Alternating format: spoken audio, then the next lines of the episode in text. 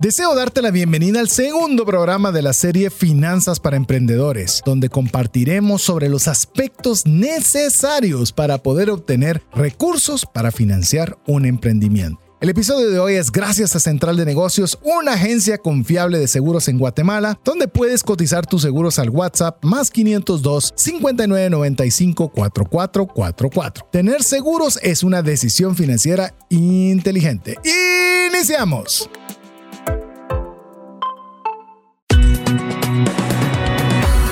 Nuestra mirada va más allá de los límites naturales. Nuestro objetivo, darte herramientas que puedan ayudarte a tomar decisiones financieras inteligentes. Somos trascendencia financiera.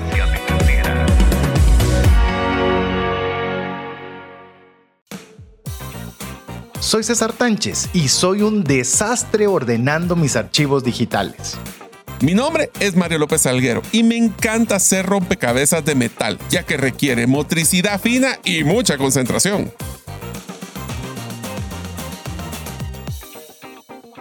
Hola, te saluda César Tánchez. Como siempre, un verdadero gusto poder estar en un programa más de trascendencia financiera donde esperamos poderte proveer conocimientos y herramientas que te ayuden a trascender en tus finanzas. Para que puedas honrar a Dios con la buena utilización de los recursos, para que puedas tener para los, las necesidades, gustos y deseos de tu familia, pero también para que puedas tener más que suficiente para poder compartir con una mano amiga que tanto necesite de tu ayuda. Así que te damos la cordial bienvenida, ya sea si es la primera ves que estás escuchando el programa, o bien si ya tienes buen tiempo de estarnos escuchando, te damos todavía más la cordial bienvenida por estar con nosotros por más de una ocasión. Así que bienvenidos sean todos, así como le doy la bienvenida a mi amigo coanfitrión Mario López Alguero. Hola amigos, es un gusto estar con ustedes en un programa más de trascendencia financiera donde les brindamos herramientas prácticas y relevantes para que usted pueda utilizar el APC. Aprenda, practique y comparta.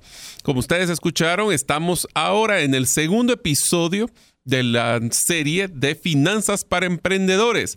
Les hicimos un ejercicio un poquito diferente a lo que usualmente hacemos en el programa, donde les pusimos muchos escenarios y los pusimos a pensar de cuál era ese modelo de negocio que ustedes quisieran hacer para emprender, cuáles son esas implicaciones que debería tener un negocio para ser sostenible y de impacto, que fueron dos temas que platicamos, escalable también, y cuáles eran esos costos iniciales que hay que considerar. Así como nos empezamos a platicar de los conceptos básicos. Hoy seguiremos con esos conceptos básicos y uno de los temas que me pareció muy interesantes cuando hicimos el contenido es, bueno, tengo el modelo de negocio y ahora el fondeo y cómo controlo financiero, dónde saco el dinero y cómo voy a hacer para controlarlo para que no se me escape de las manos.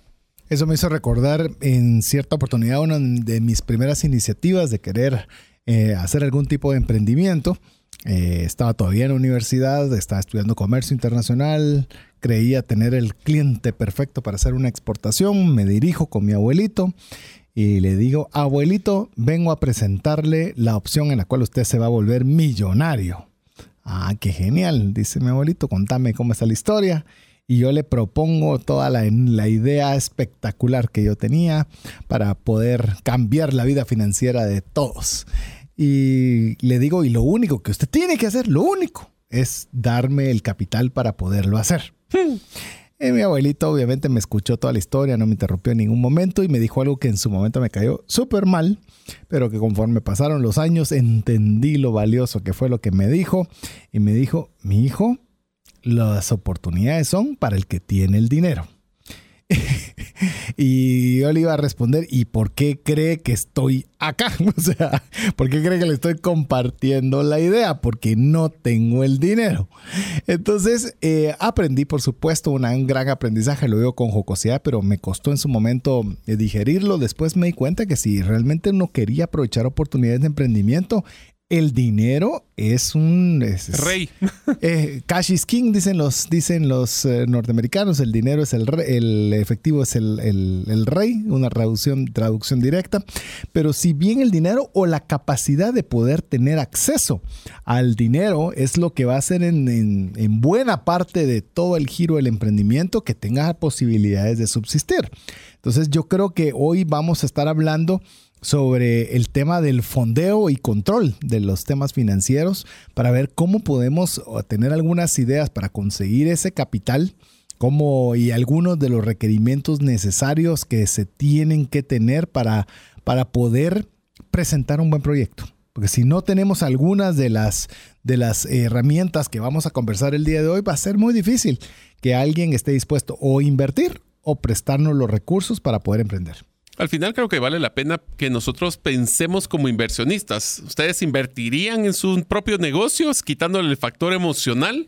¿O es algo que ustedes cuestionarían porque no está tan claro, transparente? Bueno, esos son de los temas que vamos a entrar el día de hoy. Más sin embargo, creo que vale la pena que terminemos ciertos términos o ciertos conceptos que empezamos en el episodio anterior. Si usted no ha escuchado el episodio, lo invitamos a que nos escuche en el podcast de trascendencia financiera. Lo puede encontrar en, eh, pues en Google Podcast, Apple Podcast, Spotify, o le puede decir si usted tiene algún eh, dispositivo de Amazon, Alexa, Alexa, quiero escuchar trascendencia financiera, y ahí les va a salir el programa. Así que eh, no hay excusa para no escucharlo. Ustedes pueden seguirnos también en las redes, porque también pudieran estarlo buscando en redes sociales. Así que, ¿qué tal si empezamos con algo? Ya vimos lo que eran los tres reportes principales que todo emprendedor debería conocer. Repito, fue el estado de resultados, lo que se vendió, lo que costó y cuánto me quedó de utilidad, el balance general, lo que tengo, lo que debo y el patrimonio, y el flujo de caja es lo que entró del efectivo, lo que salió del efectivo y si me sobró algo en el banco. Esos son los tres, los tres principales reportes. Y ahorita quisiera que entráramos, César, a un tema que es importantísimo especialmente en la época de, usualmente le llaman startups o incubadoras o de emprendimiento, que es cuál es la división entre los costos fijos y los costos variables. Tal vez voy a mencionar el concepto y vamos comentando y voy a seguir la tradición de los ejercicios de qué es costo fijo y qué es costo variable. Así que lo que vamos a invitar, pedirles a ustedes es que una vez que escuchen los conceptos, les voy a poner ejemplos y ustedes nos tienen que escribir al más 502 59 19 05 82 42. 42, perdón. Si no vamos a llenar de mensajes a saber aquí. pobrecito, pero vas a ver qué es un costo fijo y qué es un costo variable. Una vez me equivoqué, por eso te lo estoy diciendo. Ah, y fue una repercusión fea. Uy, 59 es más, esa persona, esa persona te digo, hoy por hoy es parte de la lista de difusión de WhatsApp porque se enteró que había un programa y entonces le interesó saber qué y ahí ha estado. Es más, no me recordaría qué número fue el que varió, pero un número variamos y... Entonces sería 59 19 05 42. Es correcto. Entonces, un costo fijo son aquellos costos que no son sensibles o tienen pocos cambios por dependiendo del nivel de venta o de actividad del negocio, sino que pocas palabras se mantienen invariables en el tiempo. La renta. Pues espérate, vamos a empezar a. Te voy a ir tirando un listado ah, de cosas y voy a. No, y vamos a hacer. Pues espérate, voy a platicarles que es un costo variable. El variable es aquel que se modifica de acuerdo a las variaciones del volumen de venta o de producción y se trata tanto de bienes como servicios. Es decir, que si una actividad decrece, este costo decrece proporcionalmente en promedio, no necesariamente directamente proporcional, pero sí va cambiando. Y entre, del otro lado, si, estas, si más ventas hay, pues también va a haber este incremento en costos. ¿Listos? Entonces ya mencionaste que un costo fijo es la renta, ¿correcto? Sí, podría ser. Ok. La energía eléctrica. Ese es variable. ¿Será? Sí, es variable. Depende si estás en una tienda o no. En una tienda, en un centro comercial. Estás en una fábrica. Si tenés más producción de producto, vas a necesitar más energía eléctrica. Entonces te estás dando cuenta que un mismo costo, dependiendo del giro de negocio, puede ser un costo te fijo. Lo pongo así. O un costo variable. Te voy a poner uno más complicado. Una planta eléctrica cuando se va la electricidad. Significa que hay un costo que toma el arrancar la planta. Ese es un costo fijo. Pero si la estás utilizando más mm. tiempo o menos tiempo, se te va a convertir en variable. Sí, inclusive yo le metería el costo de mantenimiento de la planta, pero sí es bueno, ese podría ser fijo, porque si no le das mantenimiento, no va a funcionar el día que necesites hacerlo. ¿El costo del teléfono? Variable. ¿Variable? Sí. ¿Será? Porque, un teléfono no vas a gastar. Bueno, eh, estás hablando de un teléfono móvil donde vas a tener una tarifa fija. Pero si ese es, un tu teléfono, el teléfono, ya me estaba pensando un teléfono de el PBX oficina, de, una, de, una PBX de una oficina. Va, ese es un costo fijo. ¿Por qué? Porque no necesariamente existe una correlación que entre más ventas, más llamadas. Sí, tenés razón. Ni tampoco, por ejemplo, la página web. El costo de la página web es un costo fijo. Sí. No genera más costos, aunque es un generador de ingresos severo, pero sí debería hacerlo, en teoría, idealmente Pero, por ejemplo, uno de los costos más variables que existe es las comisiones de los equipos de ventas. Sí. Pero el mismo compensación puede haber un costo fijo, que es el costo del salario base, o el variable, que es la comisión que se le está pagando. Correcto. Correcto. Sí. Va, ¿qué tal si empezamos un tema de materia primas? ¿Es un costo fijo o es un costo variable? Yo diría que es variable. Es variable. A menos de que tengas. Sí. ahí está. Dale, dale, dale. No, dispara. Exceptuando cuando tenemos un inventario base donde tenemos, queremos tener X cantidad de, de- de materia prima lista para por si cualquier fluctuación en el precio o si no, el proveedor no me va a entregar y a veces compro de más, eso se vuelve un costo fijo.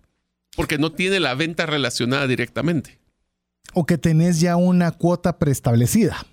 Porque si ya tenés cuota, por más que querrás vender más, no vas a poder vender más. Así es. O si es menos, tampoco podés vender menos porque tenés un compromiso de venta. Es decir, ya tenés comprometida una producción y ahí ya la podés considerar que también van a haber cambios, por supuesto, pero no va a tener una repercusión directa porque tenés una venta ya amarrada. Te voy a poner otro ejemplo. El, hablábamos en el episodio anterior que existe una, pues, una tradición, una estrategia mercadológica de hacer descuentos.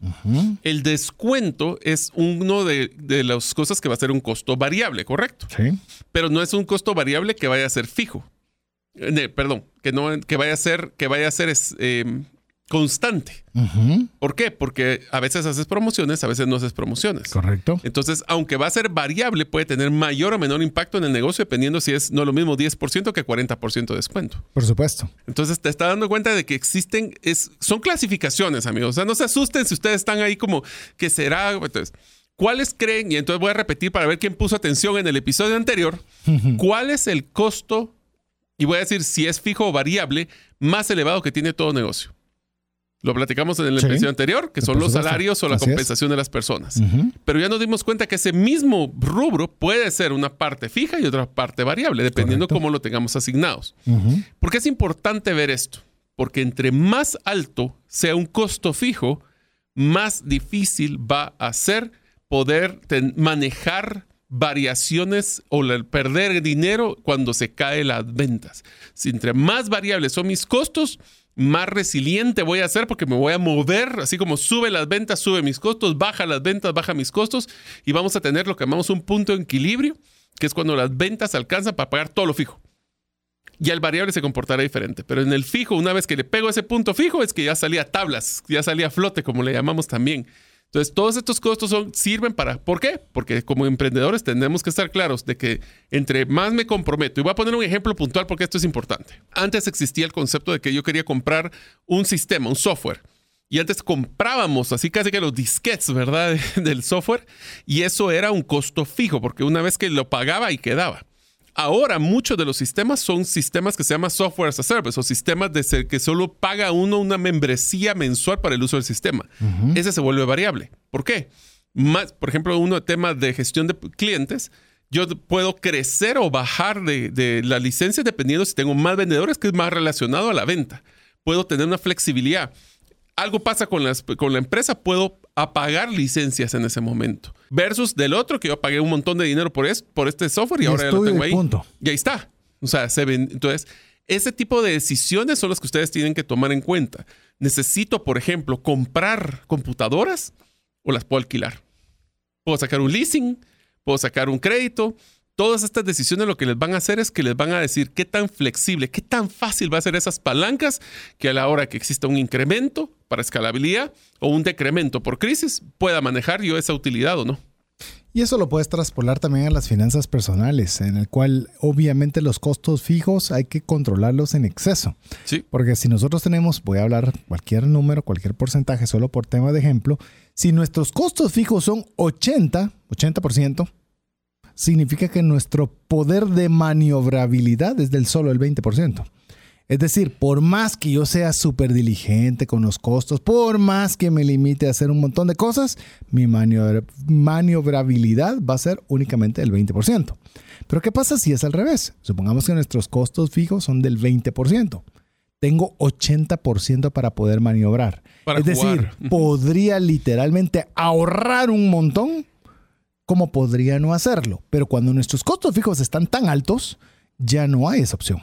Entonces, como un emprendedor, así como en tus finanzas personales, una decisión muy importante es, necesitas comprar una casa o una oficina, eso te va a generar una hipoteca. Y ese pago de hipoteca es un costo fijo, porque pase lo que pase, mensualmente hay que, hay que pagarlo. Entonces, una vez que tienes que tener, eso es esa acumulación. Por eso, amigos, traten en lo posible tener más variables más costos variables, aunque sean un poquito más altos si queremos verlo así, que fijos, porque se les va a dar esa maniobrabilidad que estaba hablando César. Incluso hablemos lo que dijo Mario para adentrar y dar ideas. Entonces, ¿debería yo siempre rentar en lugar de comprar un local para mi emprendimiento, negocio o, empresa, lo que fuere? Pues depende. Depende, pero aquí te diría de que yo sabes que mi filosofía es comprar más que alquilar. Pero en un emprendimiento que estamos iniciando, va a ser mejor tener un alquiler porque te va la flexibilidad y tranquilidad que en algún momento algo pasa y puedes pegar el jalón y ya salirte de la oficina y irte a trabajar a tu casa versus tener un costo fijo de haber comprado un bien inmueble, amueblarlo, implementarlo, que ese sí no te lo vas a quitar. Entonces, uno es flexibilidad mediano largo plazo versus dinamismo al corto. Por ahí va. Inclusive te diría tu curva de, experiencia, es lo que le he llamado yo. Por ejemplo, eh, con Mario estamos asesorando un proyecto, un proyecto bien interesante para poder hacer un, proyecto interesante en el interior de la República. Y parte de esto, eh, una de las ideas de las personas visionarias era querer comprar un terreno para poder poner ahí la infraestructura. Y buena parte de lo que su servidor les ha dicho es no compren aún ¿Por qué? Porque no conocen. No saben si es el lugar adecuado, no saben si va a haber inconvenientes o no con el tipo de proyecto que se va a tener que realizar y fácilmente se podría rentar por un periodo de tiempo para ver si estás en el lugar adecuado, si lo que, como lo platicamos en el programa anterior, si tus supuestos son validados, entonces ya puedes establecer claramente dónde poderlo realizar, pero meterse un costo fijo cuando no tienes todavía la idea o el supuesto bastante validado, es donde estamos comprometiendo a, un costo fijo muy elevado la operación o las posibilidades de éxito de cualquier emprendimiento. Cuando haya duda, sé flexible en tus costos, por lo menos. Sí, sí, sí, sí. Otro punto que es bien importante, César, es que cuando hablamos de estos ingresos y esos, esos costos y gastos, ¿qué es la diferencia entre costo y gasto? Porque a veces hasta ese término hay que, hay que separarlo. Ahí lo tengo. Un costo es aquello que va directamente asociado a la producción y distribución de un bien inmueble, o un bien, perdón, o un servicio. Un gasto es aquel que es un, es un desembolso de, servicios o de, o de productos que tienen que ver con la gestión y administración de la empresa, pero que no se asignan directamente a un producto en especial. En pocas palabras, materia prima de un producto es un costo pero los gastos de contabilidad que van amarrados a la operación del, negocio en general es un gasto. Entonces, ¿cómo se manejan estos conceptos? Porque una de las cosas que me he dado cuenta cuando tienes varios productos, imagínate que tienes una tienda donde estás vendiendo ropa, tienes varias líneas de ropa. La pregunta es, ¿cuánto es lo que te genera cada línea que estás teniendo en tu ropa? Hablemos de blusas y pantalones. ¿Cuánto te genera de utilidad la blusa y cuánto te genera el pantalón? Y para esto existe el concepto que se llama contribución marginal y le dicen varias formas. Es contribución marginal, utilidad marginal o utilidad operativa. Y lo que dice aquí es, de las ventas de esa blusa, cuáles fueron los costos y gastos directamente relacionados a esa blusa.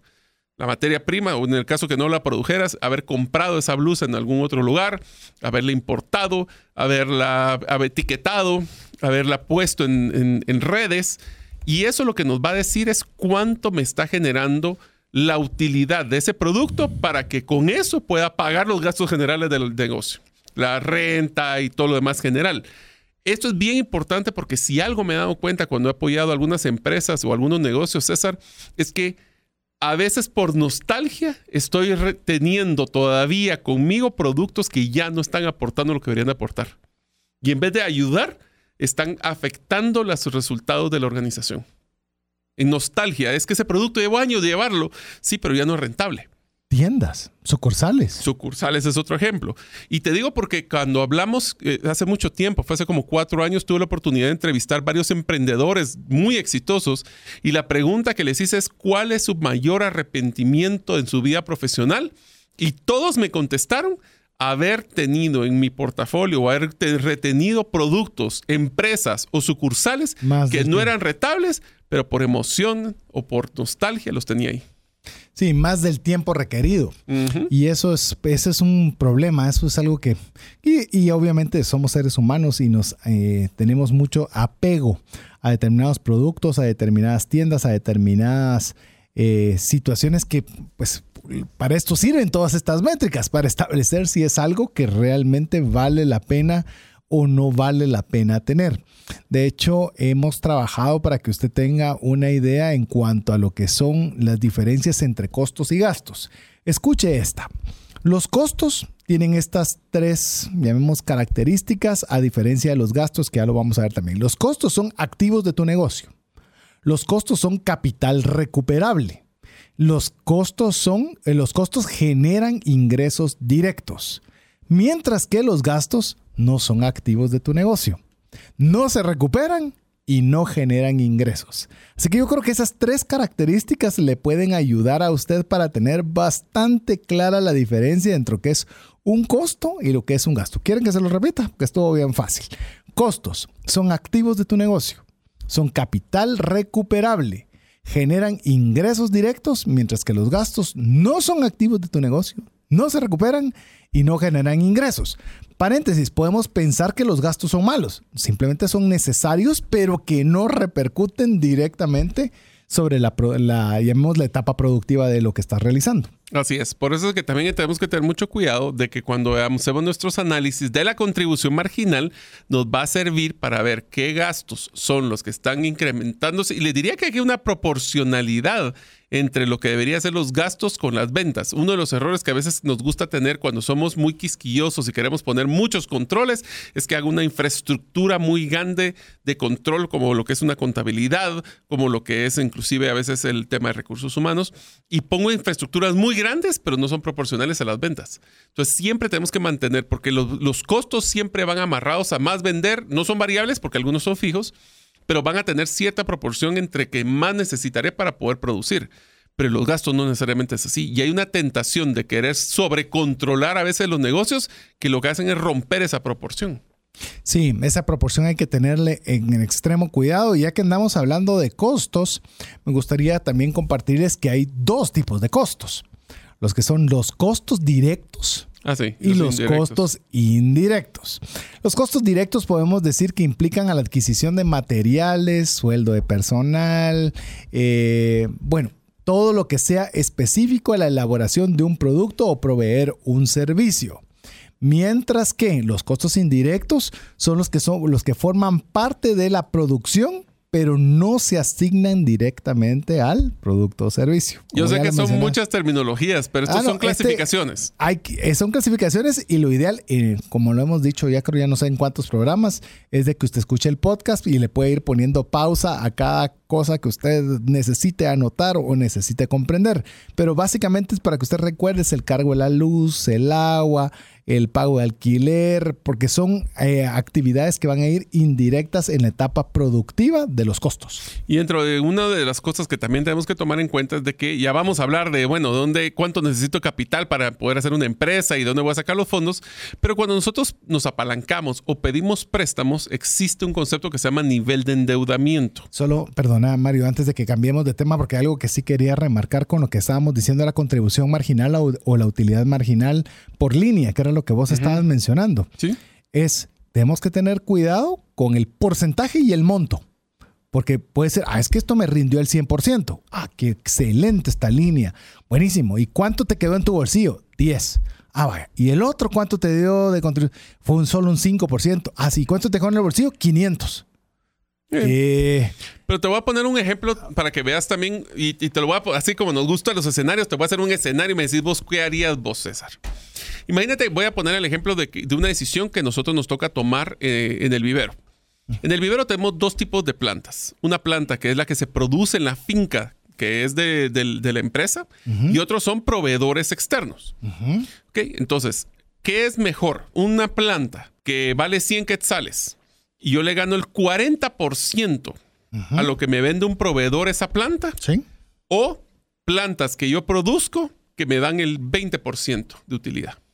A ver, deben haber N factores eh, dando la vuelta, pero llamémosle si yo no tengo más información que la que Solo proveíste. A ver, pero a ustedes, amigos, cuenten, escríbanos también en el, en el WhatsApp a ver ustedes querían. Es más, no demos la respuesta porque ya en un minutito o dos Ah, vamos, a ir, a, vamos a ir a una pausa para que les dé chance. Solo voy a repetirlo Sí, entonces para que lo tengan. Una opción es, yo le gano el 40% a una planta que me vende un proveedor, tomando en cuenta utilidad y flujo de caja. Y el otro es, yo le gano 20% a una planta que yo produzco en mi propia finca. ¿Qué es la mejor opción?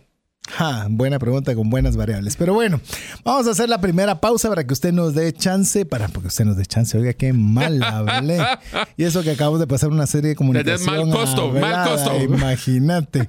Así es ya cuando ya Mario comienza a poner tareas y poner exámenes, ya, Ya lo nos pongo nerviosos.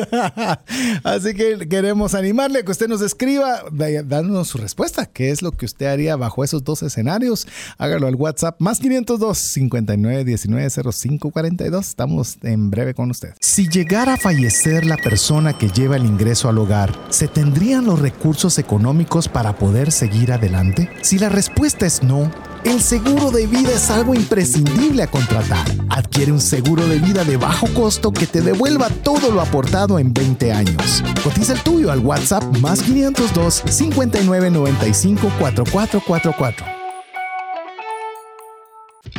¿Sabías que según Employee Financial Wellness, un empleado ocupa más de 144 horas laborales al año lidiando con problemas personales de dinero? Mejora la productividad de tu empresa proporcionándole a tu equipo educación financiera. Solicita una propuesta al WhatsApp más 502 59 19 05 42.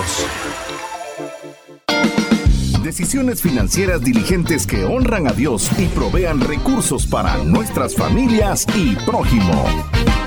Taran, tan, tarán. Me gusta esa introducción para el ter eh, pues, tercer, es que vamos tan rápido que ya está diciendo tercer. Segundo, Segundo. segmento. Segundo del segundo episodio. Segundo segmento del segundo episodio de la serie Finanzas para Emprendedores, donde Mario dejó una pregunta abierta, así que si usted acaba de sintonizar, Mario la va a hacer nuevamente. Asimismo, de los que ya tuvieron la oportunidad de participar, de dar su respuesta, que nosotros podamos comentar sobre la misma. A ver, disparala nuevamente. Entonces, las dos opciones es, pues, imagínense que ustedes son una persona que vende plantas, como que fuera un vivero, y tienen dos opciones. Uno es, usted le gana el 40% de eh, ganancia a una planta que le produce un proveedor, y la otra es, le ganan el 20% a una planta que ustedes mismos producen en su finca. ¿Cuál de las dos opciones es mejor para el negocio? A ver, eh, veo dos, dos aristas. Una, si vos ya estás produciendo la planta, esa planta te vive o te muere, pero la tenés ahí. No tenés que hacer una inversión de capital, ni a días crédito, ni nada. Ya está fija para su utilización. Versus la otra, que no has invertido ni un centavo, porque la primera al menos tuviste que hacer un proceso de sembrar, de cuidar, de mantener. Mientras que la otra, eso ya lo asumió un tercero y al asumirlo un tercero no erogaste un centavo de eso. La mejor de todas las vueltas, para mí sería consignación, pero supongamos que la consignación no existe, sino tenés que sacar la plata de tu bolsillo a un plazo X.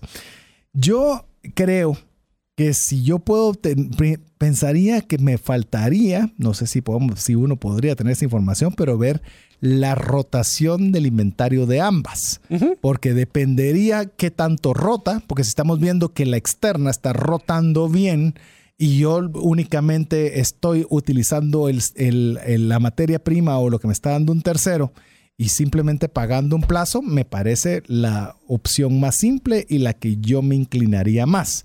Pero si desconozco el volumen de rotación, supongamos que es una rotación lenta, pues obviamente tener una producción propia me da una tranquilidad en mi flujo, en flujo de efectivo. Entonces, mire pues, aquí es donde vamos a tener que ver las diferentes aristas de los conceptos que vimos anteriormente. Comparemos uno con el otro. Ajá. El primero, agarrémoslo como que es un tema de estado de resultados. ¿Cuál me deja mejor utilidad? Bueno, uno va a tener la utilidad del 40% y el otro 20%. Entonces uno supondría que por utilidad es mejor tener el del proveedor. Veamos la siguiente. Flujo de caja. Flujo de caja significa de que yo del 100% de lo que recibo, el 60% se lo tengo que pagar a alguien más. En el otro, el 100% de lo que yo recibo me lo quedo. ¿Por qué? Porque es mi utilidad y es mi costo. Entonces es el 100% de ese dinero, yo no se lo tengo que dar a nadie más. Ese me sirve a mí para mis gastos y para mis utilidades. ¿Correcto? Sí. Entonces, ¿cuál es la mejor opción? En el caso de producción. ¿Correcto? ¿Por qué? Porque por el flujo de caja, lo que me entra me lo quedo. Versus el otro, tengo que darle el 60% a un tercero, que no me queda a mí. Sí, de, a ver, te lo voy a seguir jugando. Bueno, suponete que no sos un vivero, tenés una tienda de flores en la cual no tenés que pagar por la producción, no tenés que pagar por el cuidado, no tenés que pagar por el traslado, porque todos esos son costos. Al final no es que te quedaste con todo. Así es. No es toda su utilidad, es parte del, ya lo invertiste previo y estás retornándolo y no vas a tener que pagarle a un tercero. Pero por eso resultaría ser mucho más cómodo si es una, una empresa pequeña, llamemos una empresa pequeña, no un vivero grande, quizás de apalancarse de los recursos que alguien más ya está haciendo y tengas una materia prima que vender, que sí es cierto, le vas a dar el 60%, pero no tuviste que producirla, no tuviste que cuidarla, no tuviste que movilizarla. Hubieron una serie de factores que para ese emprendimiento pequeño quizás podrían ser muy grandes. Aquí viene el tercer factor, que es el que va a ser el desempate, y es el siguiente. Costo fijo, costo variable. La finca es costo fijo. La finca es costo fijo, sí. Porque independientemente de lo que se vende, tú tienes una producción que tienes que generar. Obviamente no, vamos a meter al factor de cambiar la producción de lo que más se vende y todo, pero tenés un costo fijo. Sí. Entonces, ¿qué es lo que pasa? Si tú estás comprándole un proveedor, sobre el 40% que te está dejando, vas a tener que de todos modos pagarle a la finca. Y ese 40% va a tener tus costos directos, tus costos indirectos, tus gastos administrativos. Todo lo vas a sacar de ese 40% versus el otro te está dejando ya el 20% habiendo aportado al costo fijo que tenías de la finca. Entonces, para nosotros, o por lo menos en mi razonamiento, y eso está abierto a discusión, por eso espero que estén mandando sus mensajes, sí es bien difícil que aunque tenga un porcentaje, es bien importante que nosotros tomemos de acuerdo a la contribución marginal que genera cada producto, ver si es algo para que de todos modos, o sea, aunque compres al proveedor, tú estás produciendo del otro lado. Correcto. Entonces, de todos modos, ese 40% posiblemente no te alcance y no vas a ser rentable porque no lograste sobrepasar, aunque sea el 100% a veces de las utilidades, le haces el doble al proveedor, no te alcanza para pagar tus costos que de todos modos tienes hundidos. Versus el otro, ganas un poquito menos, pero es un menos ya sacando tus propios gastos.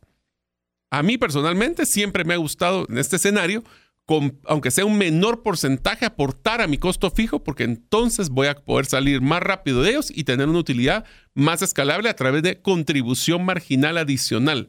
Yo produzco más plantas, voy a tener 20%, pero ese 20%, una vez que pase el costo fijo, puede ser que sea 30, 40, 50, 100%.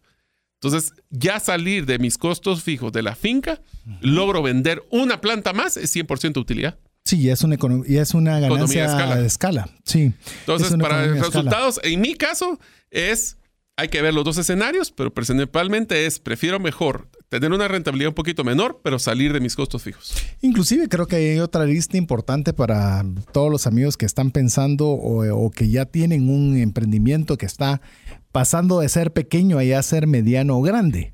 Muchas veces toda esa, esa, esa matemática, lógica y logística no se realiza. Es que tengo la finca que mande las flores y punto. Y no se están pagando todas estas estos costes de decir sí, pero eh, tanto corresponde a la finca y tanto corresponde al vivero. Para que obviamente todos los, eh, llamémoslos círculos productivos, tengan su, flujo de su, flujo de recursos. Voy a crecer, ¿qué es mejor? ¿Poner mi propia tienda o, a, aliarme con alguien más para poder ver si logro agarrar mercado de otro, de otro un supermercado, por ejemplo? Si quisiera yo entrar a un supermercado versus poner mi propia tienda.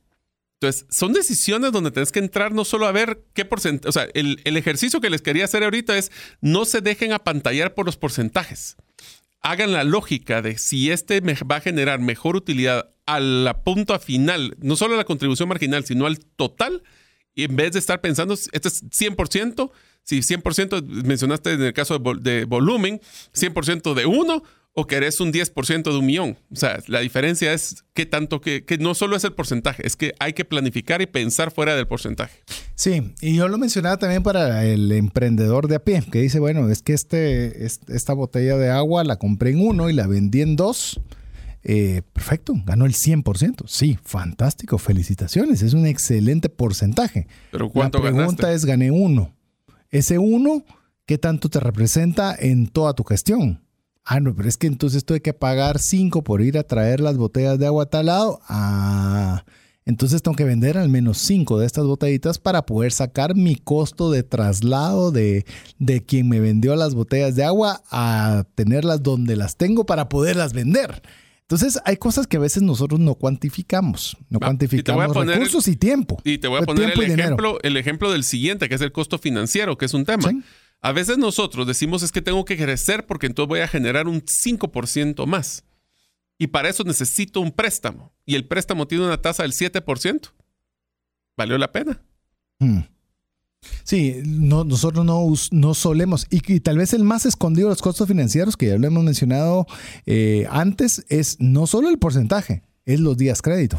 Ah, sí, subamos 30 días, pero si solo son 30, días, más, que no importa, hombre, si el cliente, con eso vamos a cerrar el cliente, y esos 30 días de capital, ¿te va a salir la utilidad? O vas a, o los, o los intereses, mire, se lo pongo al revés.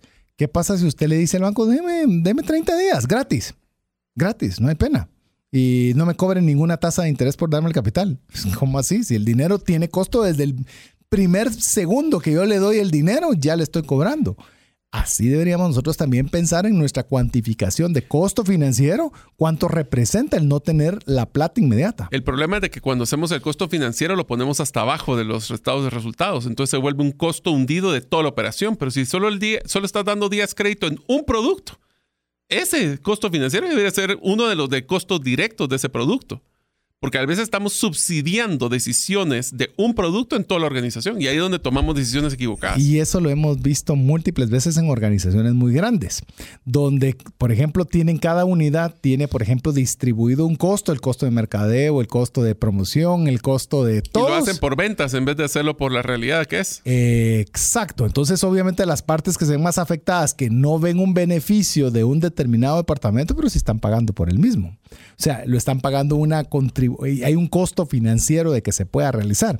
Entonces hay que tener cuidado con cada uno. Sé que hoy estamos hablando de muchos términos que pueden resultar eh, complejos o muy rápidos a la vez, pero creo que vale la pena otra vez que escuche el podcast despacio. Y aquí estábamos en la pausa musical con Mario decidiendo si hacíamos una, una reunión presencial con esta temática. Lo va a tener que saber en el próximo episodio porque ya decidimos formalmente pensarlo. Así es. Entonces, y para eso van ustedes a tener que desembolsar un poquito de liquidez. Y la liquidez es el siguiente monto o el siguiente concepto que es importante. Liquidez es qué tanto voy a poder tener yo de, ¿se recuerdan estos activos líquidos para poder solventar mis necesidades inmediatas? O en pocas palabras, ¿será que con lo que me deben voy a poder cubrir lo que yo debo a, la siguiente, a las otras, a los proveedores o acreedores? Si eso no se mantiene en una relación, es que no tengo liquidez. En pocas palabras, me quedo sin cash. Y no tiene que ser ni siquiera uno a uno. No. Porque al final de cuentas vos puedes tener un montón de cuentas por cobrar, pero que no tenés certeza que te van a pagar. Tenés una posibilidad de que te paguen. Nadie come con facturas. Así es, nadie come con facturas. Así que y usted tiene que tener eso mucho cuidado para poder manejar la liquidez. Eh, lo hemos hablado en varias, llamemos de forma muy aislada en diferentes ocasiones en el programa, pero creería yo que la falta de liquidez es quizás una de las principales causas porque los emprendimientos, las empresas, incluso nosotros como personas, fallamos financieramente porque no tenemos esa facilidad de afrontar determinados compromisos con capital líquido. Te lo voy a poner así. Si algo nos enseñó la crisis de la pandemia es que las empresas y las personas que fueron insolventes no fue por ser o no rentables, fue porque se quedaron sin efectivo. Así es.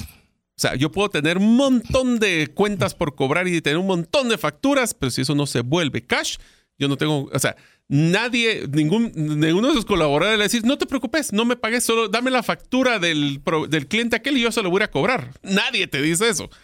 ¿Por qué? Porque entonces ahí es donde nosotros debemos tener ese ciclo de efectivo que es tan importante.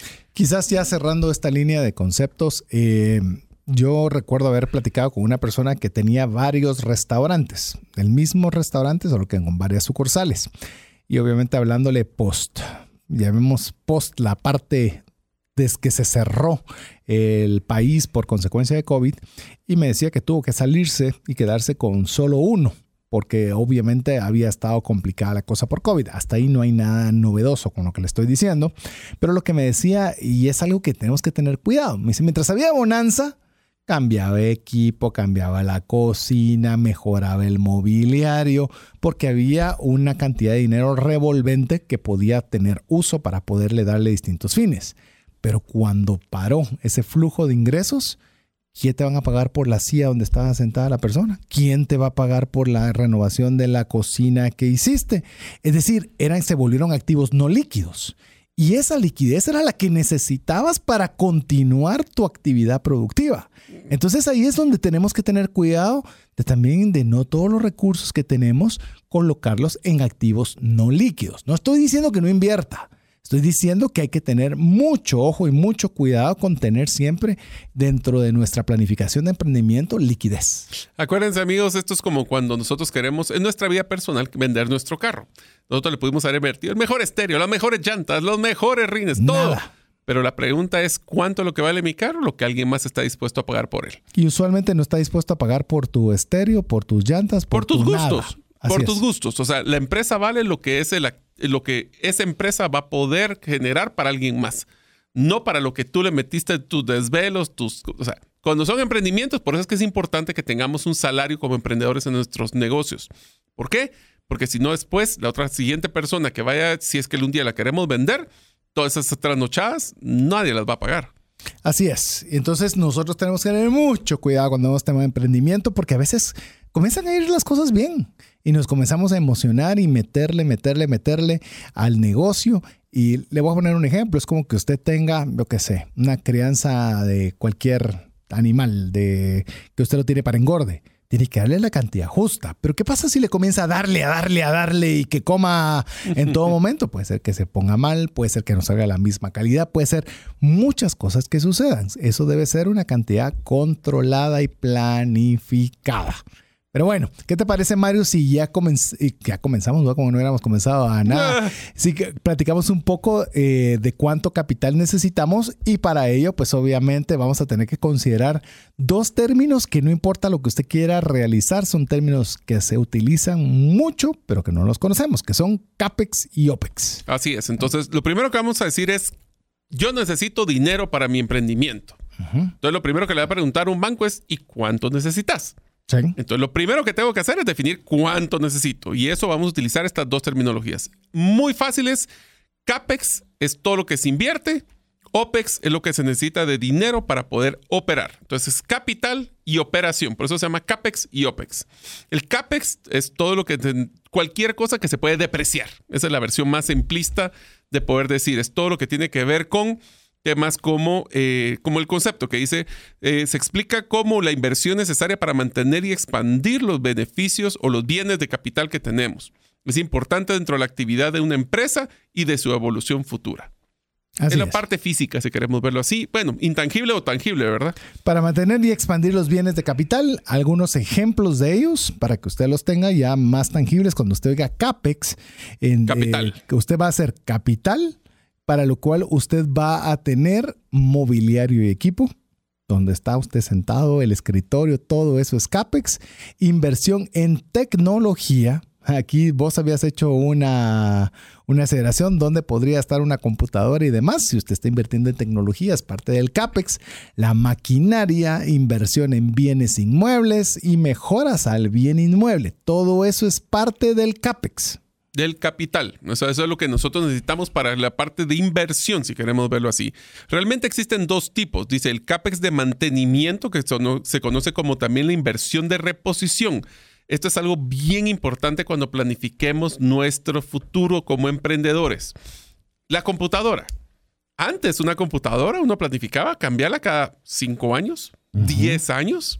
Ahora cada cuánto tenés que cambiar la computadora con todas las actualizaciones de los sistemas cada dos años, tres. Dependiendo del uso. Pero pongámosle que para un uso de un emprendimiento es alto, alto uso. Entonces estamos hablando de que por lo menos dentro de mi planificación es que al tercer año voy a tener que tener una renovación del equipo. Hablemoslo de maquinaria. En la maquinaria cada cierto tiempo vamos a tener que hacer una nueva versión de la maquinaria. Ese es el tema de del CAPEX de mantenimiento. Pero también en mantenimiento está cuánto voy a necesitar para mantener activo y funcionando este equipo. Ahí empiezan todos los cargos, pero ahí es donde quiero que hagamos un ejercicio diferente. CAPEX para poder hacer de mantenimiento significa las piezas que voy a necesitar. El servicio de mantenimiento de una máquina no es CAPEX, es OPEX. ¿Por qué es OPEX? Porque es operación, es cómo mantengo operando mi, operación en ese sentido.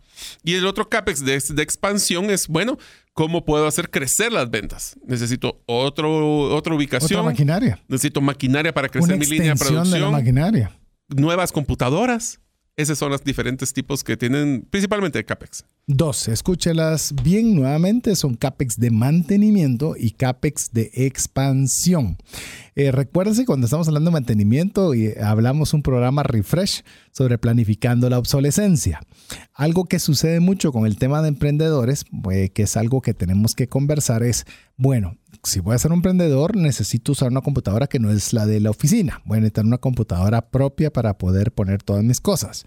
Y obviamente cuando se está iniciando, muchas veces lo que se quiere es, voy a usar que me vendan una computadora usada. Una que alguien esté dispuesto a vender, se mete ahí a Facebook eh, Market y comienza a ver eh, computadoras usadas. Es algo que usualmente no pensamos. De que entonces nosotros es nuestro CAPEX puede verse afectado porque ya estamos comprando algo que quizás de los dos, tres años que decía Mario de una computadora y si ya tuvo un uso de un año, ah, es que solo tiene un año de uso, pues quizás estamos comprando un artículo que dentro de un año vamos a necesitar renovarlo porque la tecnología ya no es la necesaria para ese equipo. Te lo voy a poner así para que te rías. Un ejemplo donde tenemos que estar cambiando de una forma drástica el tema de tecnología son los teclados.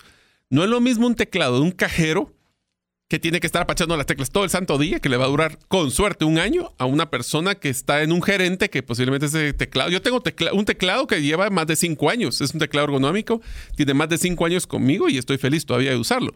Pero si yo le doy ese teclado a un cajero, seguramente va, lo va a fusilar en cosa de un año. Sí, y, eh, y esa es la pregunta. Le dicen, vamos a comprar un teclado nuevo. ¿Para quién, ¿Para quién va a ser? ¿Va a ser para un cajero?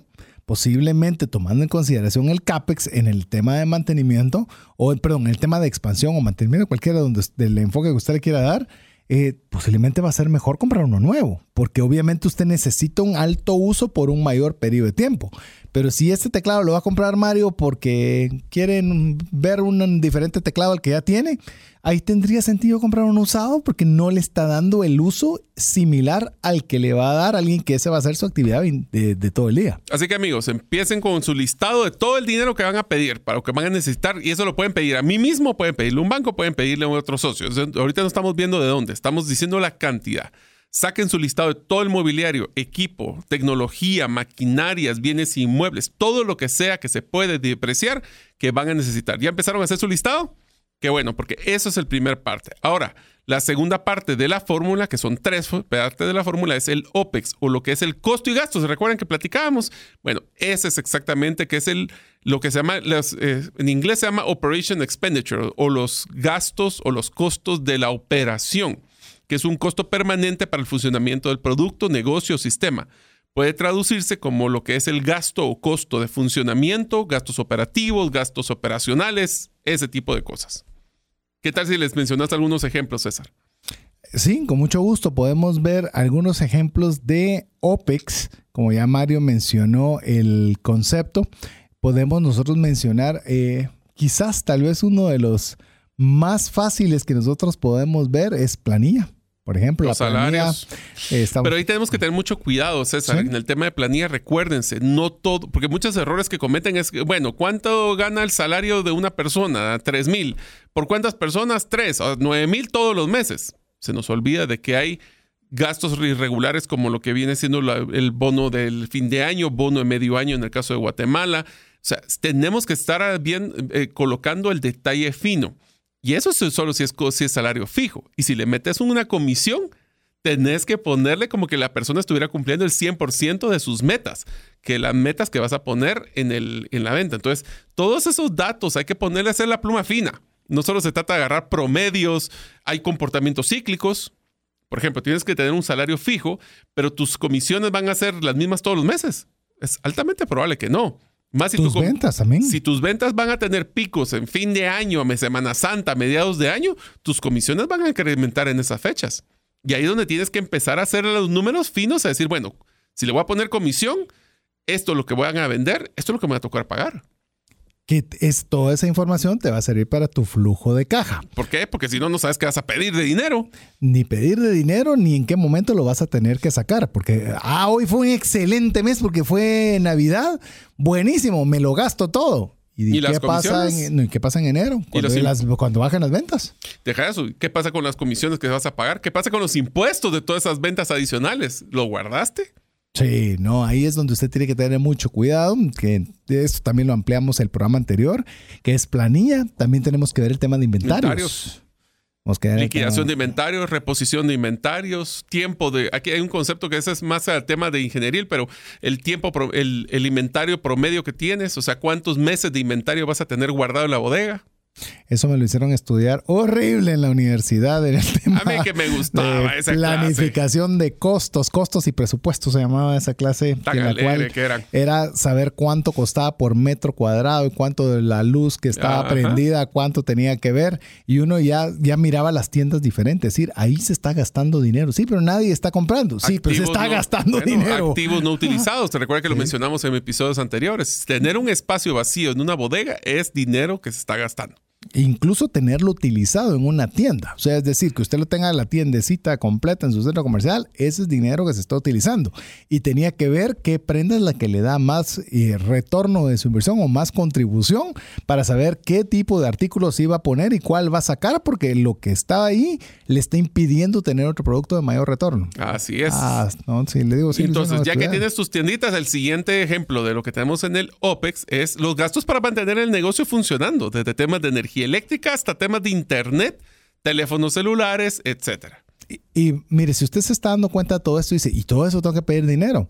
Le- eh, Si no lo vas a poner tú, sí. Exacto. Así de sencillo. O lo pone, o lo pone mi Alguien mismo. lo tiene que poner. Así es, así es. Aquí no hay obra magia del Espíritu Santo de que venga y digan el dinero está aquí. No, o sea, de algún lado tenemos que sacarlo. Y lo peor que puede suceder, César, es suponer que no lo voy a necesitar. Eh, es más, quiero decirle que hay un proyecto que estamos apoyando internacional en el cual está muy claro el CAPEX, pero nosotros sin OPEX no empezamos. Porque es que, ¿y de dónde? Es decir, qué bueno que esté la maquinaria, qué bueno que esté el Sí, terreno, qué bueno que esté todo, pero ¿y para pagar los salarios? ¿Y para generar los inventarios? ¿Para pagar la renta? ¿Para pagar nuestros salarios? nuestros. servicios. Sí, por supuesto. Usted necesita también generar una marca, necesita que poder hacer mercadeo, publicidad, pagar los seguros, que es lo más importante que una empresa puede. Valga te- la publicidad, pero sí lo necesitas. Es, Y ya es te diste crucial. cuenta de que inclusive una misma decisión, una misma eh, decisión en, en estratégica vas a tener diferentes implicaciones. Como por ejemplo, vamos a comprar un lugar y lo vamos a adecuar para hacer nuestro punto de venta. Ese es CAPEX. Pero no lo vamos a comprar, voy a alquilar. Eso se vuelve OPEX.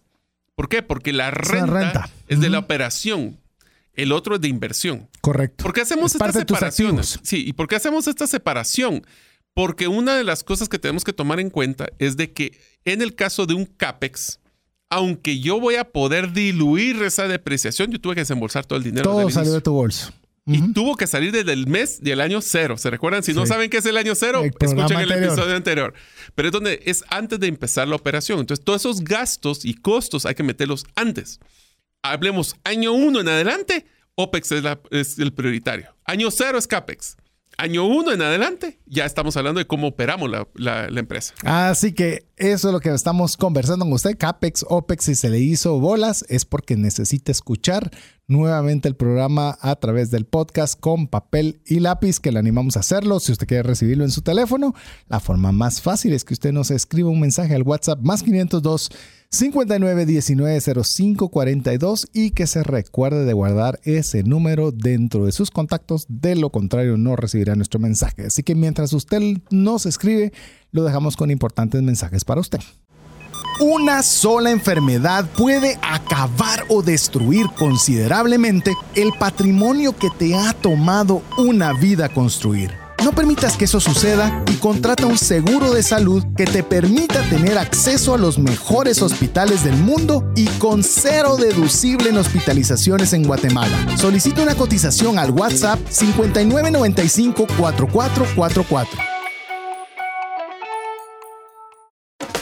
¿Deseas aprender a invertir en criptomonedas y no sabes por dónde iniciar? El curso Realizando tu primera inversión en criptomonedas te guiará desde cero hasta realizar tu primera inversión. No necesitas experiencia o conocimiento previo. Adquiere el curso en herramientasprácticas.com e ingresa el código Bitcoin Economics para poder obtener 5 dólares de descuento. Mensajes vía WhatsApp 502 59190542. Pam, pam, pam. Ok, estamos contentos, agradecidos con cada uno de los mensajes que usted nos envía al WhatsApp más 502 59 en este segundo episodio de Finanzas para Emprendedores. Sabíamos que es una temática que puede llegar a ser desafiante. Abrumadora puede ser abrumadora. Pues, y todo eso debo conocer para poder vender esa botella de agua que usted decía para poderle ganar un quetzal. Pues, buena parte si usted lo quiere escalar.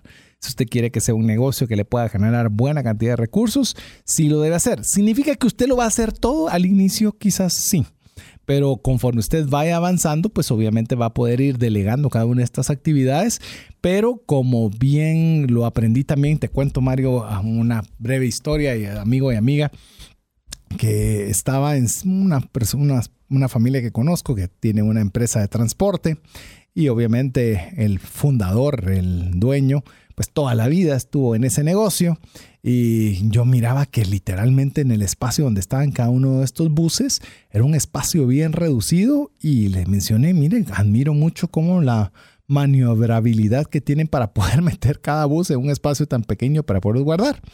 Y me dice, pues sí, es algo que es bien importante y que es algo que, que me decía la hija, eh, que mi papá tuvo que hacer siempre porque como obviamente los conductores querían tratar de sacar algún tipo de ventaja en ciertas ocasiones, le decían, pero es que como dice usted, usted no sabe. Y él rápido agarraba el bus y les enseñaba cómo poderlo hacer. Eh, él no lo hacía diario, pero sabía hacerlo.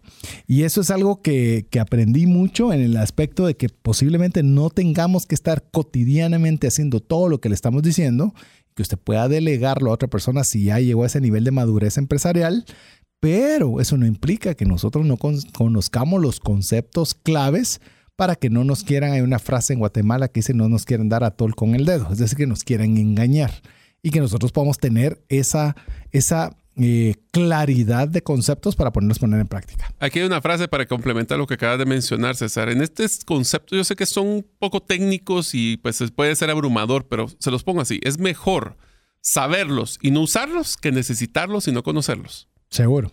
Así que si no, si ya saben qué es CAPEX y OPEX, créanme que les voy a contar una historia rapidita solo para mí. Dale. La, mi experiencia profesional de mayor crecimiento fue cuando estuve en la industria contact center. Viene mi jefe, eh, Guillermo Montano, que es uno, lo, lo, digo con mucho aprecio porque fue uno de mis grandes mentores profesionales. Y me, una vez tuvimos una oportunidad de crear una nueva empresa y me dijo, Mario, mira, fíjate que ahorita el financiero eh, está en otros proyectos, necesitamos hacer esta presentación a los inversionistas y necesito que por favor hagas una planificación de CAPEX y OPEX, así como flujo de caja para ver cuál es el punto de equilibrio y pues eh, necesito que hagas esto para un call center de 300 personas. Y yo, muy bien jefe, con mucho gusto, perfecto, mira, vamos a tener dos semanas para esto, eh, te miro en una semana y media porque voy a irme de viaje y regreso. Lo primero que hice al salir de esa empresa, de esa reunión, fue ir al internet a buscar qué era CAPEX y OPEX, porque no tenía ni idea qué era. Hice la planificación, hice los dos cálculos, ¿verdad? De cuál es la inversión que se debe realizar, todo lo que acabamos de hablar, cuáles son los gastos que vamos a, inclusive a comentar algunos extras.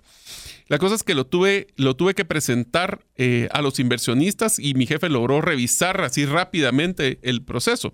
Sin embargo, pues yo era jovencito y haciendo una, de mucho dinero la inversión y fue uno de los aprendizajes más grandes porque él confió que yo podía hacer esto. Esa eh, confianza la que yo les quiero transmitir a ustedes. Se escuchen el programa, saquen su listado de temas y hagan los números. Sé que les va a coser al principio porque a todos nos cuesta. Pueden seguir buscando en internet qué es CAPEX y OPEX, pero lo importante es que conozcan los términos y que los apliquen. Sin lugar a dudas. Recuérdese, APC, aprender, practicar, compartir. Y eh, yo le voy a decir algo que, que solo sumando en lo que Mario eh, prosigue con los ejemplos que tenemos todavía de OPEX para desarrollarlos un poco.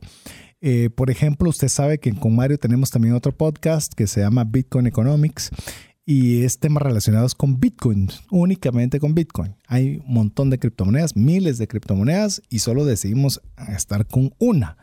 Y mire, usted no se imagina la cantidad de información, la cantidad de lecturas, la cantidad de noticias, la cantidad de libros que leemos relacionadas con esa única temática. Es decir, siempre estamos aprendiendo algo sobre un término tan sencillo. Y no es fácil porque uno estar cómodo es ya no hacer nada, pero el motivarse a aprender, el motivarse a poderse extender de su área cómoda es lo que lo va a hacer crecer. Así que inclusive si usted es una persona que está, ha estado bajo salario, no, no le ha hecho muchas cosquillas el emprender, pues bueno, usted ya puede saber qué es un CAPEX y qué es un OPEX. Hasta como eh, cultura. No, por supuesto. Te puedes imaginar una persona que participa en una reunión que están oyendo que van a hacer un proyecto y quieren hacer algún tipo de iniciativa. ¿Y cuál es el CAPEX de ¿Cuál este es el CAPEX de este proyecto? Hmm. ¿Y sabes qué es CAPEX? Bueno, CAPEX es Capital Expenditure. Ya comienza usted a, decir, obviamente, ya comienza también a perfilarse de una forma muy diferente. Algunos otros temas de ejemplos de, gastos y costos que se incluyen dentro del OPEX, también incluye, por ejemplo, en el año cero, los gastos de creación de la empresa. También seguros, que todos los seguros necesarios, habidos y por haber. Y aquí les voy a contar una anécdota. Yo estaba eh, platicando con César sobre el diferente portafolio de seguros que yo tengo y se me había olvidado de que necesito hacerle un seguro a mi casa por temas de cualquier tipo de incendio hundimientos. o hundimientos, lluvias. Eh, y ese es un ejemplo de los cuando nosotros invertimos a veces en una infraestructura de un bien inmueble y se nos olvida asegurarla. También temas de mercado y publicidad, pero especialmente hay un rubro que les quiero pedir amigos que lo incluyan, imprevistos nosotros podemos hacer nuestra tarea y poder poner nuestro mejor supuesto de cuáles van a ser nuestros ingresos, cuáles son nuestros gastos, pero por favor, como aquí nadie tiene una bola de cristal, porque si no seríamos millonarios, pongan un rubro de imprevistos. Les voy un consejo, a mí personalmente me ha salido muy bien, usualmente es un 5% de los costos y, gastos de la empresa, que lo dejo como un flexible que se puede incrementar. Pueden ponerle 10, pueden ponerle 20, yo usualmente pongo un 5%, pero ese 5% me ha ayudado a cubrirme cosas que nunca me imaginé que podían pasar. Hablemos pandemia. Y pasan. No, pasen las películas. no, no, no pasa. Utilicen imprevistos como parte del OPEX. Y eh, imprevisto no es gasto discrecional. Sí, no es que se lo gaste, no es meta. Sí, no es eh, tengo que ver cómo me lo voy a gastar y tengo este dinero que no, ah, no hubo necesidad de usarlo. Encontrémosle camino. No. No. no se ve en esa tentación de utilizar esos imprevistos porque siempre va a haber algo que usted no calculó. Siempre va a haber algo que no calculó. Eh, por más minucioso que sea, se va a dar cuenta que hay cosas que simplemente no estaban. Nos ha pasado incluso, pues le digo, hasta con cosas muy simples, con reportes. Ah, es que cómo no pedí tal cosa, cómo no debería haber incluido y qué pasó con esto. Porque siempre no podemos tener el alcance hasta que tenemos algo que ya está funcionando. Cuando ya está funcionando nos damos cuenta, eh, esto era necesario, este adaptador no lo tenía para... Ah, energía, sí ¿Y qué tal si no era la energía que usted necesitaba? Ah, entonces hay que hacer un adaptador. Ah, bueno, ¿y ese adaptador de dónde sale? Eh, o necesito una persona que sea la que administre ese tipo de eh, consumo, lo que sea. Y ahí es donde usted va a poder tener un poco de margen para ya incluirlo dentro de su OPEX del siguiente mes. Entonces, una vez que tenemos todos estos listados del CAPEX y OPEX, lo que vamos a hacer es para poder determinar algo muy sencillo, que es el famoso numerito. El numerito que necesito. Dame el numerito. Dame el numerito. El numerito es el capital de trabajo que necesito. Es el capital que voy a necesitar. Es el número mágico que tengo que tener en la bolsa para poder aguantar las inversiones en capital o CAPEX o inversiones en infraestructura, inmuebles y la parte operativa. ¿Cuánto voy a necesitar? Pero aquí viene la parte interesante. Cuando hablamos, esto estamos tomando en cuenta como que hubieran cero ventas. ¿Correcto? Sí. Ahora, lo que deberíamos de hacer para ser justos en esta planificación es decir, ok, yo tengo todo lo que me voy a invertir, que es el CAPEX, y en el OPEX voy a hacer mi listado de todo lo que va a pasar mes con mes y los ingresos castigados. Sean súper conservadores en sus planificaciones en ese sentido. ¿Cuándo va a empezar a hacer un N cantidad de ingresos? Cuando van viendo los meses, va a salir pérdidas al principio. Eso siempre va a salir pérdidas porque no va a haber ingresos, aunque no lo crean.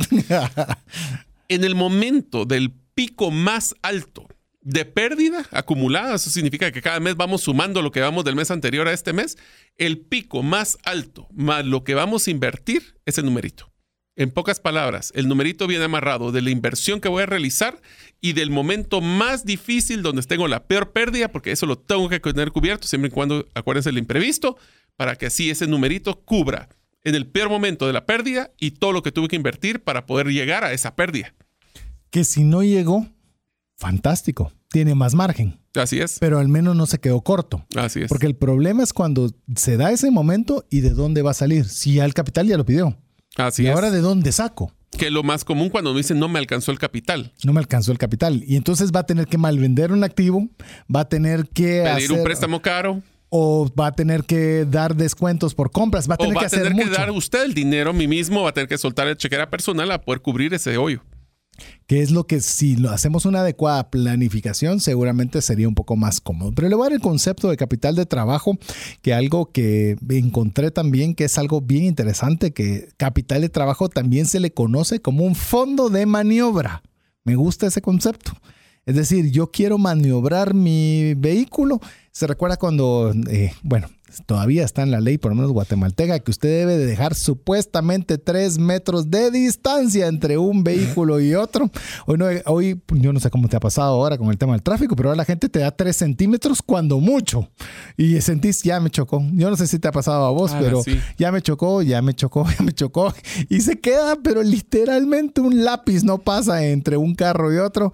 Pero llamemos, ese es poder de mi maniobra. A mí usualmente me gusta, por ejemplo, cuando estoy manejando y estoy especialmente en carretera, donde obviamente son distancias un poco, no hay tanto tráfico, me gusta no estar cerca de ningún vehículo porque para mí es que yo tengo capacidad de maniobra. Si algo malo sucede, tengo posibilidad de frenar, tengo posibilidad de irme a un lado izquierdo, a un lado derecho, y esa capacidad de maniobra es la que se la da a usted el capital de trabajo. Le doy un concepto.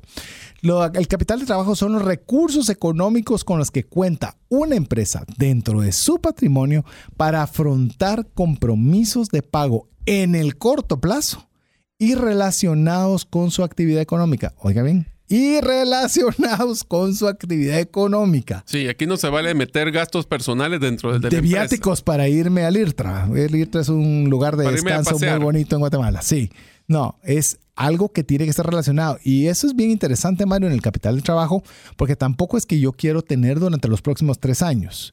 Es a corto plazo. Es decir, lo que necesito para que todo comience a arrancar por un plazo prudente al inicio. Pero si yo soy el emprendedor y tengo un negocio, ¿no me merezco poder darme mis lujos y que la empresa lo pague? Pues dátelos cuando ya la empresa ya esté generando la suficiente utilidad para hacerlo. Inclusive no. ¿Por qué? Porque estás teniendo, o sea, al final del día yo sé que la misma bolsa, o sea, es el mismo patrimonio lo tuyo, pero te estás, estás a veces contaminando tu empresa con gastos personales o castigando tus gastos personales subsidiando a la empresa.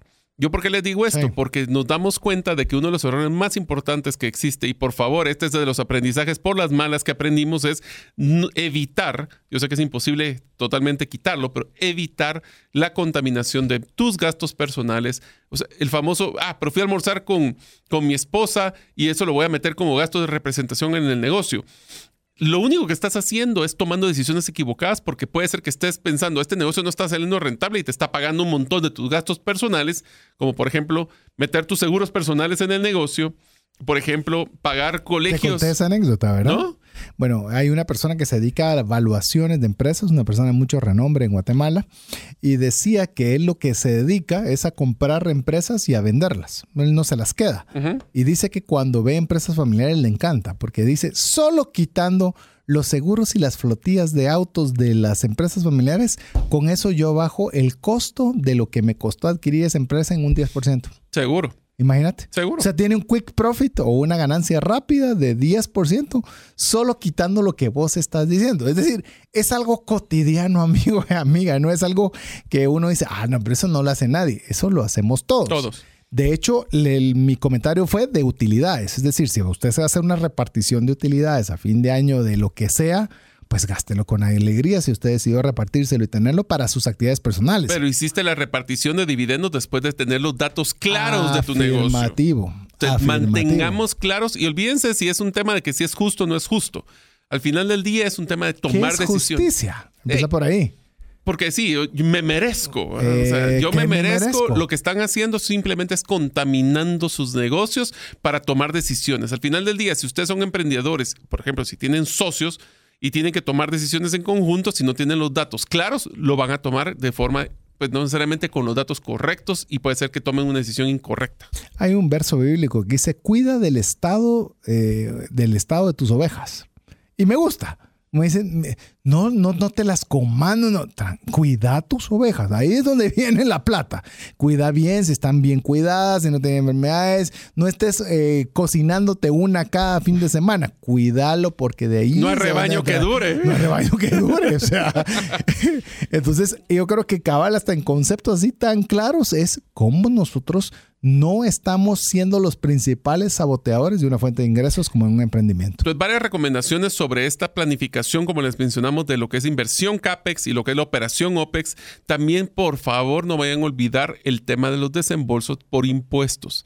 Ese es un lugar donde nosotros creemos de que tenemos a veces las urgencias de pagar la planilla y estoy después sufriendo porque no he pagado el seguro social o los impuestos que me corresponden. Especialmente, pónganle mucho atención lo que llamamos los impuestos no recurrentes. Porque los que están relacionados con las ventas, yo puedo predecir de tanto, de tanto que vendí, tanto fue lo que, lo que voy a tener que pagar. Pero hay algunos impuestos en algunos países que son trimestrales o inclusive anuales. Y si no los tengo proyectados en ese flujo, a lo mejor no voy a tener el capital para pagarlo. Y si no tengo el capital, a mí me va a tocar eh, colocarlo. Y esas son de las cosas que tenemos que tener mucho cuidado con el comportamiento cíclico.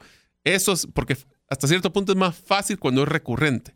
Cuando no es recurrente, ese es que hay que ponerle más atención. Y su socio es el Estado. ¿Le guste o no le guste? Y ese es el que no me guste o no me guste. sí, y él que- no va a perder. No. Él, y él no se va a meter tampoco. Él va a decir, yo quiero X cantidad y se acabó. Si fuiste productivo, si fuiste diligente, eso a mí no me importa. Entonces tenemos que tenerlo claro. Y como ya lo hemos mencionado, es impuesto. No lo así es algo que no tuvimos elección a decidir. Así que mejor hagámoslo bien y rápido. Es bien importante, amigos, que cuando hacemos la planificación, les acabamos de enseñar cómo hacer. Lo de la inversión es un solo golpe, lo de, lo de la operación es un más menos, ¿verdad? Donde están las ventas y donde están los gastos. Hay un punto bien importante que se llama el punto equilibrio. Pero aquí es donde tenemos que tener cuidado de no confundir punto equilibrio con el tema del capital de trabajo. ¿Por qué? Punto equilibrio es en el momento donde mis ingresos de ese mes y los costos y gastos de ese mes salen Cero. cero. Entonces, por lo menos ya no tuve que poner dinero en mi bolsa para que la empresa saliera adelante. Pero ese es el punto equilibrio de ese mes. Donde hablamos del punto equilibrio, no, no el punto equilibrio, el capital de trabajo es cuando yo voy sumando todos los meses y los, ya la sumatoria está rojo, rojo, corinto, rojo, rojo, rojo, corinto, empieza a negro. Ese no es el punto de equilibrio. Ese negro solo vino a sumar a que la deuda fuera menor. Es ese momento donde ya pagué todas mis deudas, donde ya tenemos un punto de equilibrio acumulado. Así es. O sea, no sé es. si los saturé o los perdí, pero o sea, en pocas palabras, una cosa es que te salgan los números en un mes y otros que ya de la sumatoria todos los meses te salgan los números. Hay que celebrar ese mes en negro, pero no se Emocionarse. emocione demasiado. Porque tiene un montón de rojas acumulados atrás. Así es. Y como cualquier empresa, incluso parte de lo que se estipula es cuando hace esas proyecciones de que usted normalmente pueda estar varios años en números rojos. Y amigos, les voy a dar la solución bien fácil. Si usted no es ágil en contabilidad y en finanzas, consiga a alguien que sí lo es. O sea, ustedes pueden empezar a planificar y ahí pidan ayuda, se vale. Un buen emprendedor, un buen empresario, les digo, la respuesta que cada vez que yo le he preguntado a los empresarios más exitosos de que yo he tenido contacto, es la respuesta siempre ha sido, he tenido buenos consejeros, he tenido buenos eh, Asesores. asesores, eh, buenos acompañantes, buenos mentores. Entonces, no se vale sufrir solo en emprendimiento. Si todo lo que le acabamos de... Hoy fue una saturación de mucho tema contable, financiero, pero oye, finanzas para emprendedores se trata Eso de era eso. lo que esperaba. Y lo que queremos decirles, si usted no pretendo que se lo sepa de memoria, no pretendo que usted sepa hacer una proyección de flujo, sepa los conceptos para que así cuando alguien le pueda ayudar, consigan un buen contador, un buen administrador que les apoye a crear este modelo. Pero ustedes ya van a saber cuáles son los conceptos para que no les pongan de repente que la computadora va en OPEX, porque entonces ahí ustedes ya saben que eso no va ahí. Ya puede decir usted, disculpe, usted me está poniendo en OPEX algo que es de CAPEX. Así Ay, que se vio bonito, ¿verdad? Así. Se oyó muy bien. Sí, definitivamente, eh, yo creo que eh, estamos tratando de que usted pueda tener el mayor, llamemos, un, un como sobrevuelo bastante um, como que ligero macro de cada uno de estos, de estos temas que son importantes, porque al final de cuentas, mire, ¿cuánto, ¿cuántas veces usted ha dicho yo quiero poner un emprendimiento así como yo lo hice con mi abuelito y quiero buscar un de inversionista o un inversionista? ¿Y qué le estás dando al inversionista a cambio Lo primero de que te va a decir es cuál es el numerito. El numerito y de dónde va a salir ese numerito? Ahora ya sabemos que es CAPEX y OPEX. Correcto. Y usted ya le puede decir, y, eh, y esto fue algo bien interesante, porque lo tuvimos que hacer con Mario hace muy poco, en el cual decirles, esto es lo que necesitamos de CAPEX y esto es lo que necesitamos de OPEX. Para poder decir, arranquemos, este es el Necesito número, el número mágico para, para, poder esto. empezar. Para ponerlo de un solo, ya vemos la primera parte y la otra la que va a ser el recurrente mes con mes para X tiempo. Así es. Y en base a eso se hizo una proyección de flujo de efectivo para saber cuánto tiempo íbamos a pasar en ese número rojo mientras ya comenzan a ver los números negros. Entonces la pregunta es, ¿necesitan el numerito mágico todo al mismo tiempo? Eso es lo ideal. Pero para eso sí no, por lo menos el CAPEX lo tienen que tener cubierto y el OPEX saben en qué mes van a estar fritos para poder saber dónde meterlo. Pero te digo una cosa, ya tengo el numerito mágico. Ese es mi número del emprendimiento. César, ¿de dónde me saco el dinero? Así es, empecemos por la, la- la forma que yo recomendaría si usted eh, quiere iniciar de la forma más conservadora, es con su propio capital. Pídale prestado a mí mismo. Mí mismo quiero hacerte un préstamo. Y yo le puedo decir eh, los hoyos, y lo he dicho en alguna ocasión en el programa, los hoyos financieros más grandes, pero sí los desastrosos, peor que algunas carreteras de Guatemala que Como se han visto, horribles. los espantosos, es por emprendimientos donde no se hicieron bien los números.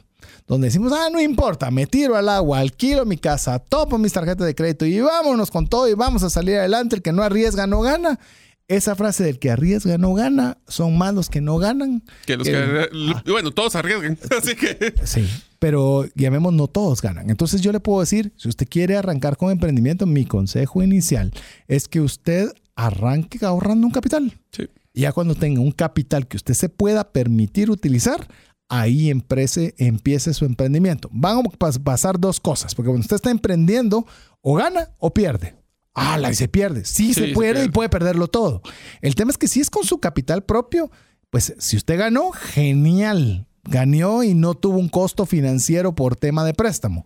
Pero también si usted perdió, no tuvo que pagar un préstamo, no perdió su casa, no se adeudó con sus tarjetas de crédito, sino fue un riesgo controlado. Disculpa que voy a agarrar esa primera vez para mí, sí es apasionante esa, esa cosa. A ver, te lo voy a poner con dos frases. Uno es gatear, caminar, correr. O sea, cuando empecemos un emprendimiento vale la pena empezar pequeño e ir probando y después crecerlo, a tratar de hacer el gran monstruo y después que nos meta en problemas financieros. Y segundo, Y eso le llamamos también nosotros una prueba de concepto. correcto, Es decir, yo quiero poner una fábrica de 3.000 metros cuadrados. empiece con 100. Empiece con 100. Vea cómo le va. Eh, valide sus supuestos. Yo creo que vamos a repetir es esa palabra todo vez, el tiempo. una vez que ya llegaste al punto de los 2000 es que vas a ganar mucho dinero y por eso quiero empezar con, empezar con 100. Empezar con 100. Empezar con poco. Lo lograste con gatear, 100. caminar, correr. Bueno, métele 400. Así es.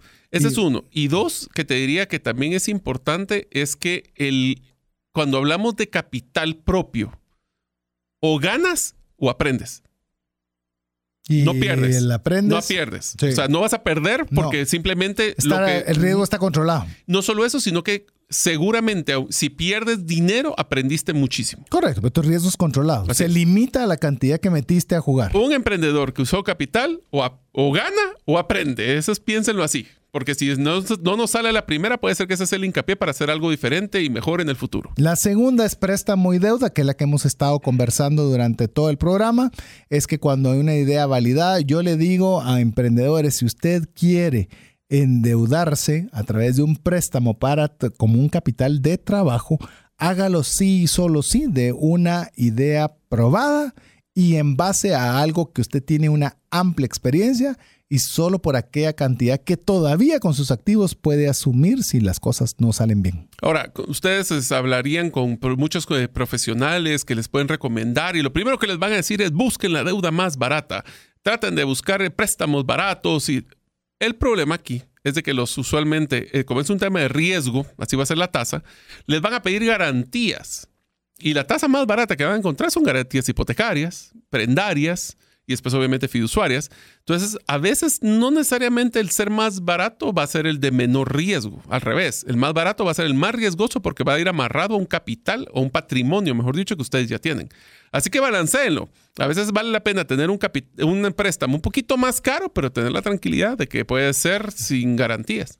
Hay una frase que digo relacionada a lo que dijo Mario, entre más fácil le den la plata, más cara es. Ah, sí, seguro. Así que eso usted tiene, ah, es que las tarjetas de crédito, ¿por qué cobran tantos intereses? Porque son muy fáciles de obtener. Así que eso no puede usted esperar menos. Adicional, usted tiene que pensar en inversionistas. Eh, a los cuales ya les hemos dicho, a los cuales usted le tiene que dar como que fuera un banco, todo su CAPEX, su OPEX, tiene que decirle cuál es el, la expectativa de retorno, que en nuestro caso, cuando pues, puede esperar recuperar su capital. ¿verdad? Dos, tres años. Y vas a tener que tener esto de CAPEX y esto de OPEX. Ahí básicamente puede haber dos tipos de inversionista. Un activo, que es el que se va a involucrar en la empresa, o el pasivo, que es lo que va a buscar es no se mete, pero en sí voy a querer garantías de retorno. Y el otro también hay dos modelos adicionales solo para mencionarlos. Crowdfunding es donde se puede hacer una, una pues un conjunto de iniciativas para que muchas personas puedan invertir, van a buscar también retorno y ahora existe algo solo para que ustedes también lo tengan. Existen algunos proyectos, especialmente de sostenibilidad, especialmente de impacto, que pueden, eh, pueden aplicar a premios o a, grants, le llaman, que son como unos préstamos. Eh, préstamos sin, sin reembolso. No reembolsables. son préstamos no reembolsables. Así que si usted, yo lo he dicho, si ustedes tienen una buena idea, sean creativos y busquen el capital porque seguro lo van a encontrar. Y cuando usted aplique para estos grants o premios, que con ese consejo final cerramos el programa, es que usted procure que cuando vaya a aplicar a ellos le pague a un profesional para que lo ayude a presentar su oferta. Sí. ¿Por qué? Porque lo contrario no se lo va a ganar, porque no sabe cómo presentarla. Entonces, pague por un asesor. no, y, no, disculpa, voy a decir, pague por un asesor. Es que queremos muchas cosas gratis. Queremos nosotros asumir todo para no tener que invertir o gastar. Pero a veces esa inversión de dinero pago puede resultarnos que nos den un grant o una, un financiamiento no reembolsable que pueda ser un antes y un después en nuestro emprendimiento. Pero bueno, hasta aquí nos da el programa el día de hoy. Esperamos como siempre que el programa le haya agregado valor con el día de hoy hablando sobre cómo podemos tener el control financiero y el fondeo para que usted pueda tener esas finanzas para su emprendimiento de una forma saludable. Así que llegamos al final del programa. Eh, Mario. Espero que no los hayamos ahí sí que bombardeado tanto de tantos términos técnicos, pero amigos, les prometo, esta información es clave para que no nos metamos en problemas para hacer finanzas, en nuestras finanzas personales y las de nuestro emprendimiento. Les queremos dar la mejor oportunidad para que crezcan, tengan emprendimientos, que se vuelvan empresas, corporaciones. Así que tómenlo tranquilo, escuchen el podcast y próximamente les estaremos dando más información.